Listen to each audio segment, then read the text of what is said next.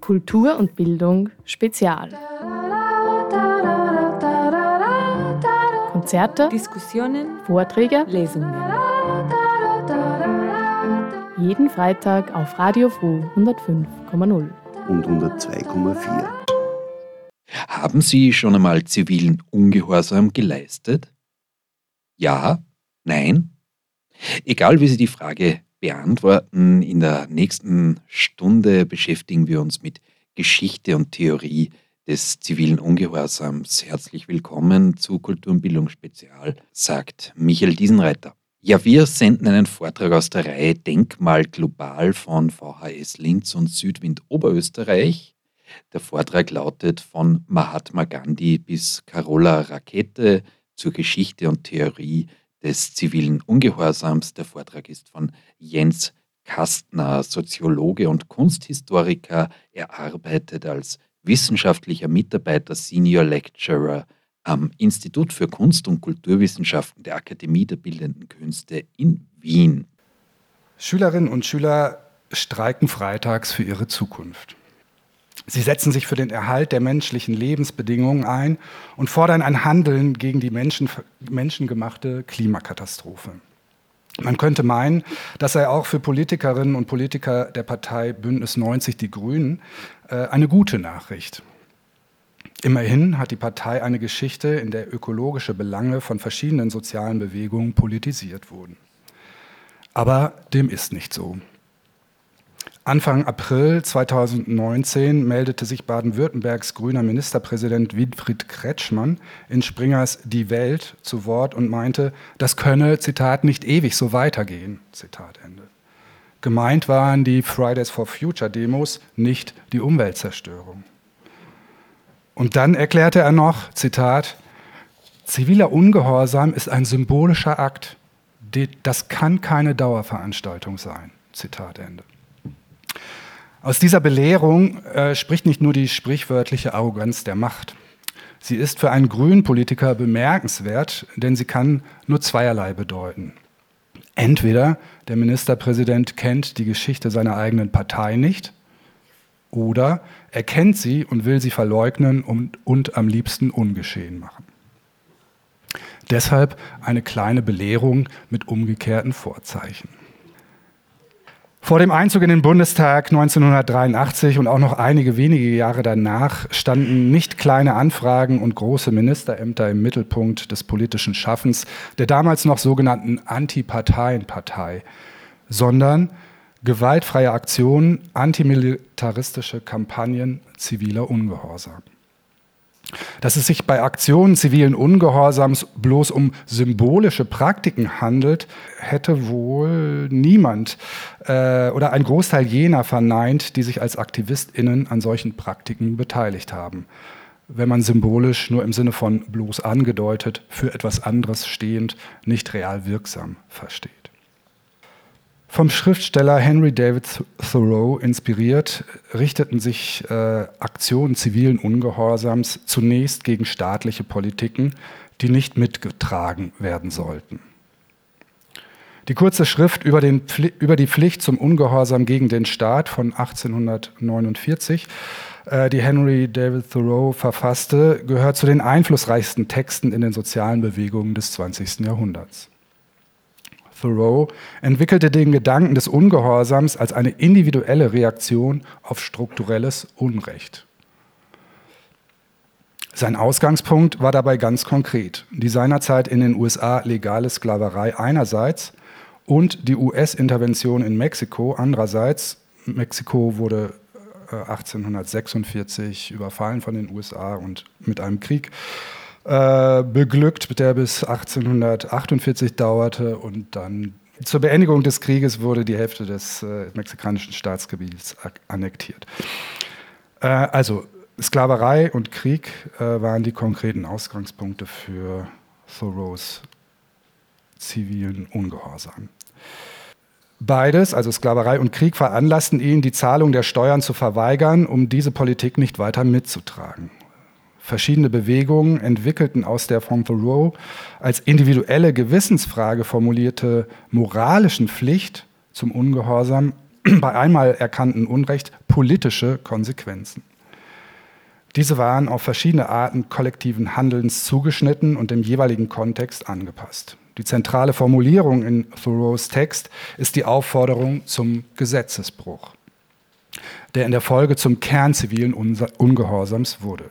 Zitat, wenn aber das Gesetz so beschaffen ist, dass es notwendigerweise aus dir den Arm des Unrechts an einem anderen macht, dann sage ich, brich das Gesetz. Zitat Ende. Dieser Imperativ enthält bereits sowohl die passive Dimension der Verweigerung gegenüber ungerechten Gesetzen als auch die aktive Ebene des tätigen Bruchs mit ihnen. Beide Stränge wurden innerhalb der sozialen Bewegungen des 20. Jahrhunderts in unterschiedlicher Intensität verfolgt. Leo Tolstoi, der die Schrift Thoreaus kannte und seine Übersetzung ins Russische unterstützte, knüpfte mit seinem Konzept des passiven Widerstands eher an die Verweigerungsdimension an, die auch in der Bewegung Mahatma Gandhis für die Unabhängigkeit Indiens von Großbritannien eine große Rolle spielte. Aktiv eingreifende Praktiken entwickelten sich systematisch und massenhaft dann vor allem innerhalb der schwarzen US-Bürgerinnenrechtsbewegung in den USA der 1950er und 60er Jahre, auf die ich noch zu sprechen komme. Thoreaus Betonung des Gesetzesbruchs geht von, vom einzelnen Individuum aus das sich im Konflikt mit der Regierung des Staates sieht. Die politische Ausdehnung des Konzepts hat nicht nur dazu geführt, dass Gruppen oder größere Bevölkerungsteile gegen bestimmte Regierungsentscheidungen oder gegen Regierungen als solche vorgingen.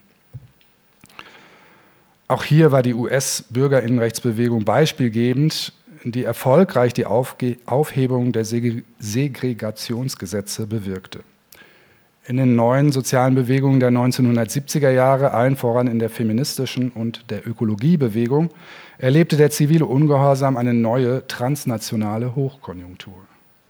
Bei allen partikularistischen Anliegen verband diese Bewegung häufig ein universalistischer Anspruch, dass es alle besser haben sollen. Auch kollektives Handeln nicht nur gegen, sondern auch in Übereinstimmung mit der Regierung ist innerhalb der Konzeption des zivilen Ungehorsams vorstellbar.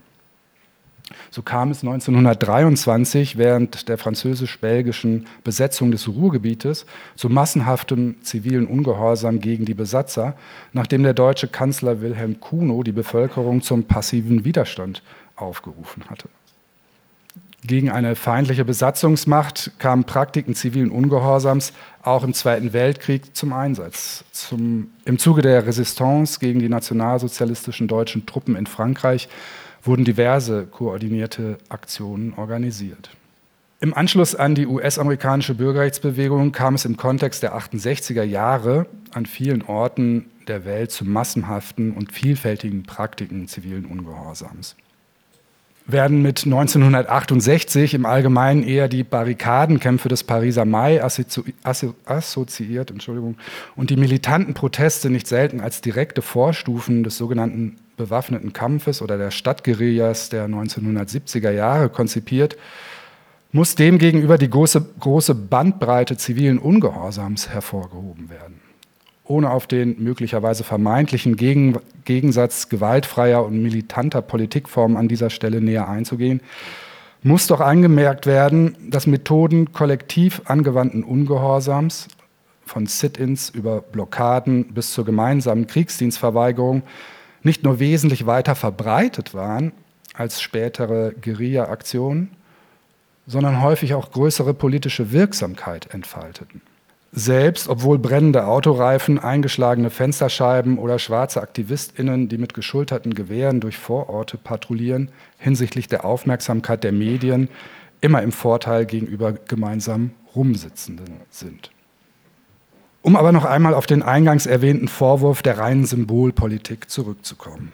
Der zivile Ungehorsam im Indien der 1930er und 40er Jahre führte tatsächlich zur Beendigung des Kolonialismus oder trug zumindest einiges dazu bei und wies nicht nur symbolisch kurz auf ihn hin, um dann der Staatspolitik wieder die realen Veränderungen zu überlassen. Auch Rosa Parks setzte sich nicht auf den weißen Platz im Bus, um nur symbolisch auf Rassismus aufmerksam zu machen. Ziviler Ungehorsam kann dabei in zweierlei Hinsicht als realpolitisch statt nur symbolisch verstanden werden.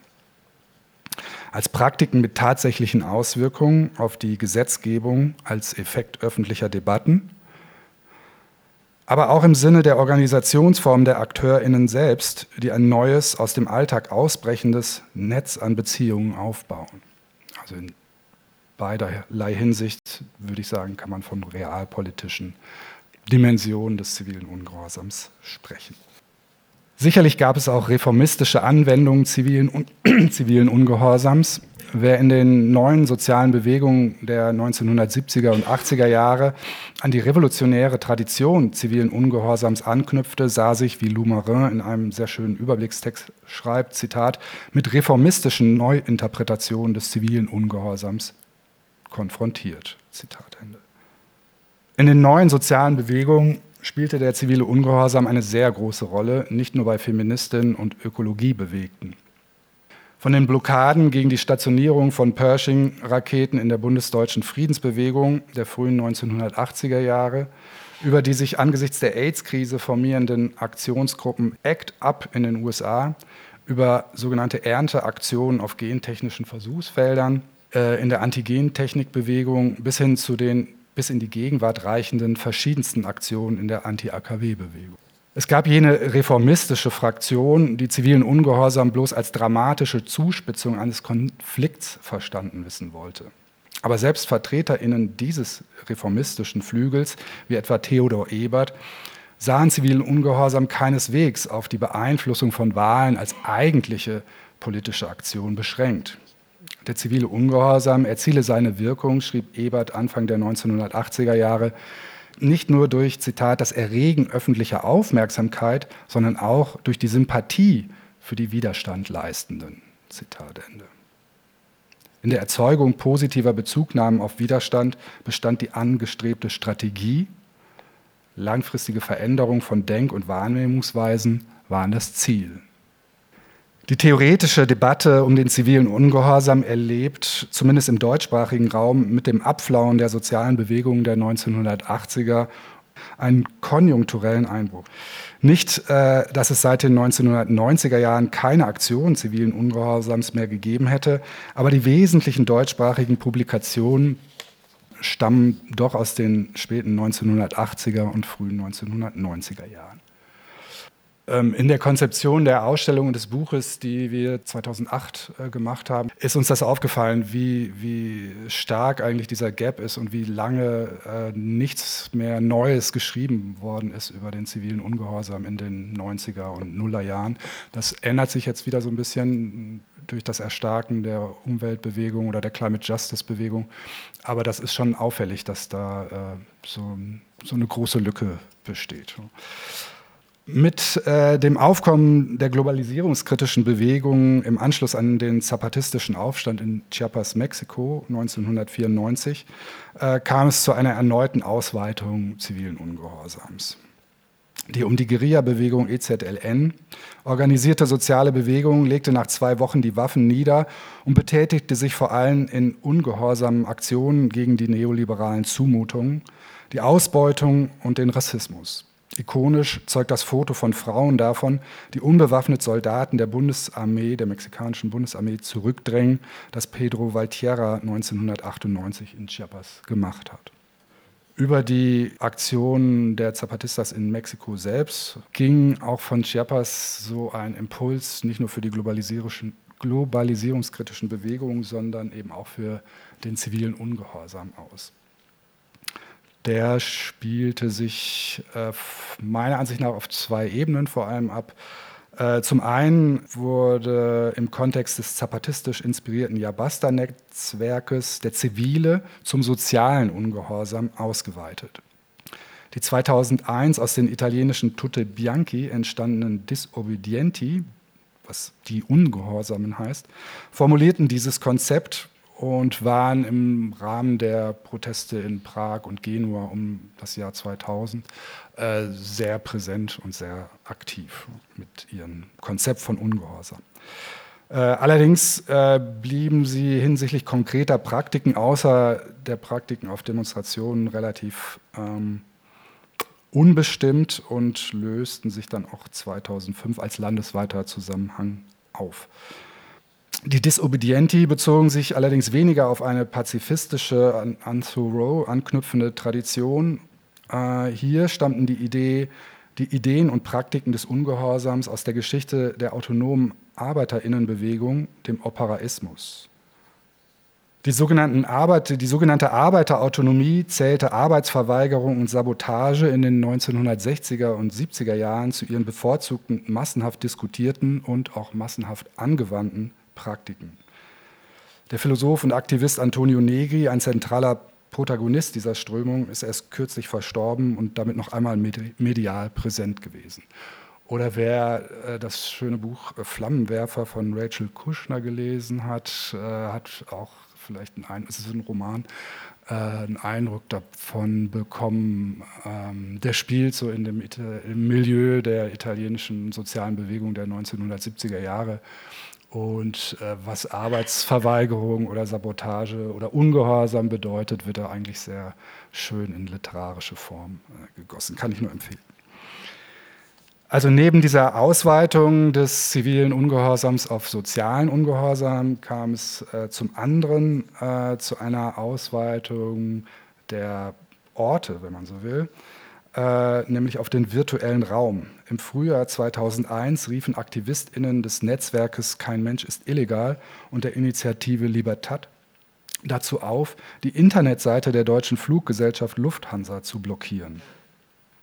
Das Unternehmen war bereits zuvor in die Kritik geraten, weil es sich an aus Deutschland vorgenommenen Abschiebungen illegalisierter Flüchtlinge beteiligt und daran verdient hatte.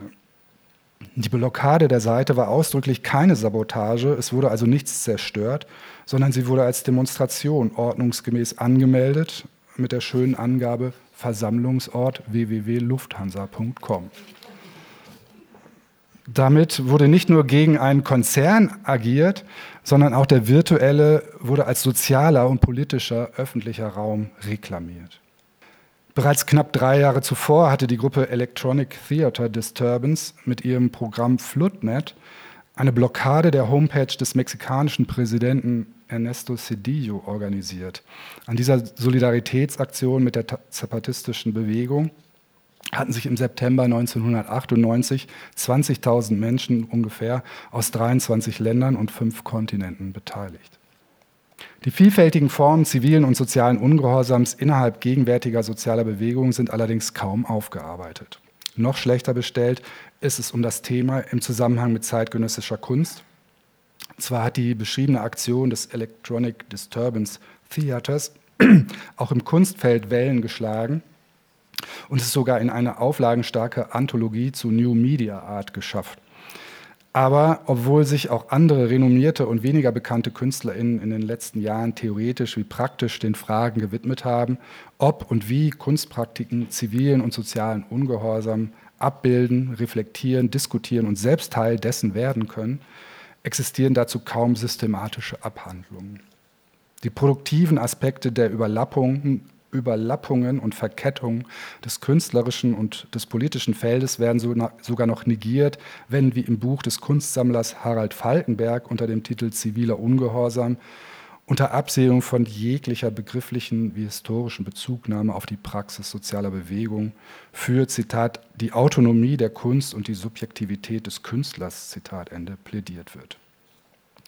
Mit dem jetzt schon mehrfach erwähnten Buch äh, Nicht alles tun ähm, das im Untertitel äh, ziviler und sozialer Ungehorsam an den Schnittstellen von Kunst, radikaler Politik und Technologie heißt, haben wir versucht, damals diese Lücke ein Stück weit zumindest äh, zu schließen. Ziviler Ungehorsam äh, bezieht sich ja immer auf äh, konkret historische Situationen, das hatte ich äh, am Anfang schon erwähnt. Deshalb äh, ein kleiner Diskurs, Exkurs, Entschuldigung, für, zur ähm, Zeitdiagnose, äh, an den sich dann drei Einwände anschließen, die in den letzten Jahren so gegenüber dem zivilen Ungehorsam äh, formuliert worden sind. Gegenwärtige Aktivismen haben es mit anderen Bedingungen zu tun als jene der 1960er und 70er und 80er Jahre. Die gemeinhin als Neoliberalismus bezeichnete Umstrukturierung der westlich-kapitalistischen Gegenwartsgesellschaften, ökonomisch als Privatisierung, Deregulierung und Liberalisierung durchgesetzt und in vielfältiger Form auch, sozial, auch in sozialpolitische Programme gegossen, haben einer Machttechnik zu besonderer Relevanz bei der Sicherung von Herrschaft verholfen, die Michel Foucault als gouvernementale Führung beschrieben hat.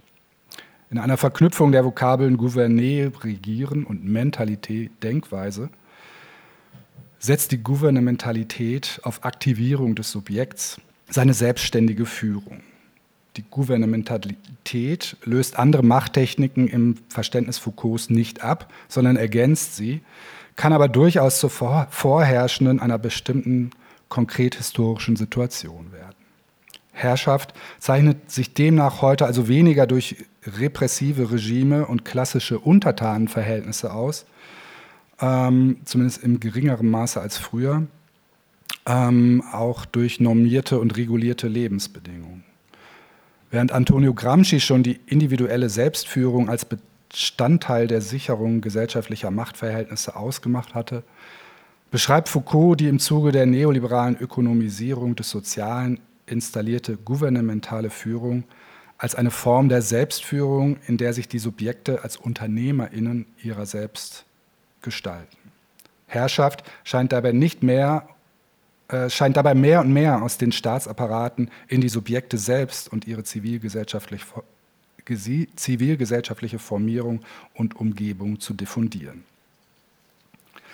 Daran schließt sich die erste äh, Infragestellung äh, der Konzepte zivilen Ungehorsams an. Der moderne Staat als langjähriger und monopolartiger Adressat zivilen Ungehorsams hat zwar immer schon als gesellschaftliches Kräfteverhältnis und nie allein als repressives Subjekt oder Instrument einer Klasse fungiert. In den Jahren der neoliberalen Hegemonie aber hat sich offenbar nicht nur die Angriffsfläche zivilen Ungehorsams erneut verändert, sondern dabei zugleich das ungehorsame Verhalten als solches und folglich auch als Politikform in Frage gestellt. Denn was ist noch ungehorsam, wenn es keine auf Gewalt basierende Autorität als Gegenüber mehr gibt, die den Gehorsam einfordert? Gegen wen oder was kann Ungehorsam da noch ein widerständiges Mittel sein? wurde eingewandt. Zwar hat sich der Staat verändert, gesellschaftliche Machtverhältnisse und Herrschaft, äh, aber haben sich dabei nicht aufgelöst. Dementsprechend wurde auch in den vergangenen Jahren, in Zeiten also, in denen der Staat weniger in Form eines repressiven Gegenübers, denn als strukturierend zivilgesellschaftliche Diffusität auftritt, eine Vielzahl unterschiedlichster Formen und Praktiken zivilen Ungehorsams entwickelt, von illegalen Grenzübertritten bis zum Netzaktivismus. Theorisi theoretisiert wurden sie unter anderem von Judith Butler, die sich ausführlich mit äh, Fragen der gewaltfreien Aktion und des gewaltfreien Widerstands äh, auseinandersetzt und dabei ein Konzept von gewaltfreier Aktion entwickelt, die immer gebunden sein soll an ein Verständnis von gesellschaftlicher und sozialer Gleichheit. Das wäre sozusagen auch gegen die Kritik anzubringen, die im Anschluss an Foucault äh, gegen den zivilen Ungehorsam angebracht wurde. Eine zweite Infragestellung, eine zweite Infragestellung äh, des zivilen Ungehorsams geht von der Rückkehr der Klassenfrage in Theorie und Politik sozialer Bewegung aus ignoriert das Zivile des Ungehorsams nicht die Klassendimension von Praxis, also Civil Dis Disobedience, heißt ja auch, ließe sich auch als bürgerlicher Ungehorsam übersetzen. Und die Frage äh, wurde gestellt, ob nicht das Konzept an sich durch und durch bürgerlich ist und die Klassendimension oder die sozialen äh, Ungleichheiten zwischen Menschen ähm, nicht wirklich fassen kann. Ziviler Ungehorsam ist bürgerlicher Ungehorsam, wurde eingewandt und blendet so das Argument, die Risiken und Gefahren nicht konformen, widerständigen Handels für Nichtstaatsbürgerinnen systematisch aus, also für weniger abgesicherte und schlechter mit Ressourcen ausgestattete Menschen. Äh, eine, die dieses Argument vorbringt, äh, ist die postkolonialistische Theoretikerin Nikita Dawa. Dem wäre entgegenzuhalten, dass die ungehorsamen Praktiken im Kontext der US-Bürgerinnenrechtsbewegung, die wir angeschnitten hatten, wie auch die Zapatistas äh, eigentlich gegen dieses Argument sprechen, gehen sie doch von und äh, von um das Gehörtwerden ringenden Subalternen aus, die nicht gerade besonders viele Zugänge zu verschiedensten Ressourcen haben. Der dritte Einwand gegen äh, die, sag ich mal, herkömmlichen oder traditionellen Konzepte äh, zivilen Ungehorsams äh, wurde aus den Reihen der dekolonialistischen Theorie aus Lateinamerika äh, formuliert. Von da aus wurde der aktivistische Fokus des zivilen Ungehorsams in Frage gestellt und ein epistemischer Ungehorsam gefordert. Denn auch die Episteme hier verstanden als Erkenntnis oder das Wissen und das Wissbare, sind nicht neutral, sondern durch und durch von kolonialer Herrschaft und ihren Effekten geprägt. Aufgrund dieser kolonialen Prägung soll einem westlich geprägten Wissenssystem der Gehorsam verweigert werden, schlägt etwa der argentinische Literaturwissenschaftler Walter Mignolo vor. Diese Ausweitungsforderung lässt sich durch, durchaus als Fortsetzung, würde ich jetzt sagen, der Geschichte des zivilen Ungehorsams in den sozialen Bewegungen lesen, war doch schon Thoreaus äh, Konzept antikolonial motiviert, nämlich als Intervention gegen die US-Intervention in Mexiko und fand, äh, wie bereits erwähnt, in der Bewegung um Mahatma Gandhi seine antikolonialen Praxisformen.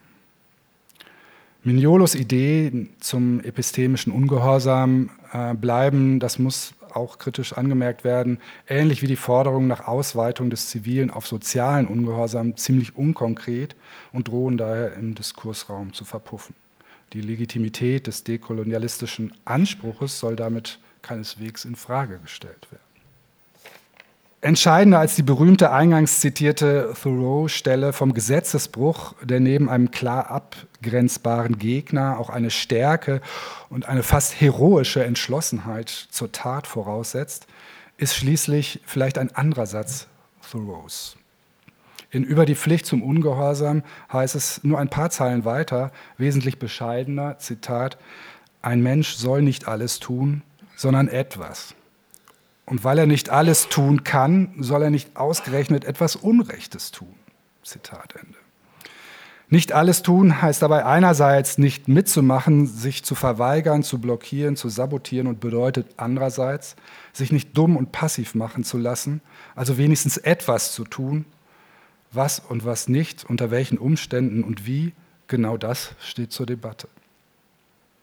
In diese Debatte äh, greifen nicht nur aktivistische Zirkel und globalisierungskritische Organisationen, sondern auch künstlerische Arbeiten ein. Das Buch von 2008 äh, versteht sich als Beitrag zu diesen Debatten und zugleich als Untersuchung der Schnittstellen und Überlappungen zwischen künstlerischer Produktion und sozialen Bewegungen hinsichtlich verschiedenster Formen sozialen Ungehorsams.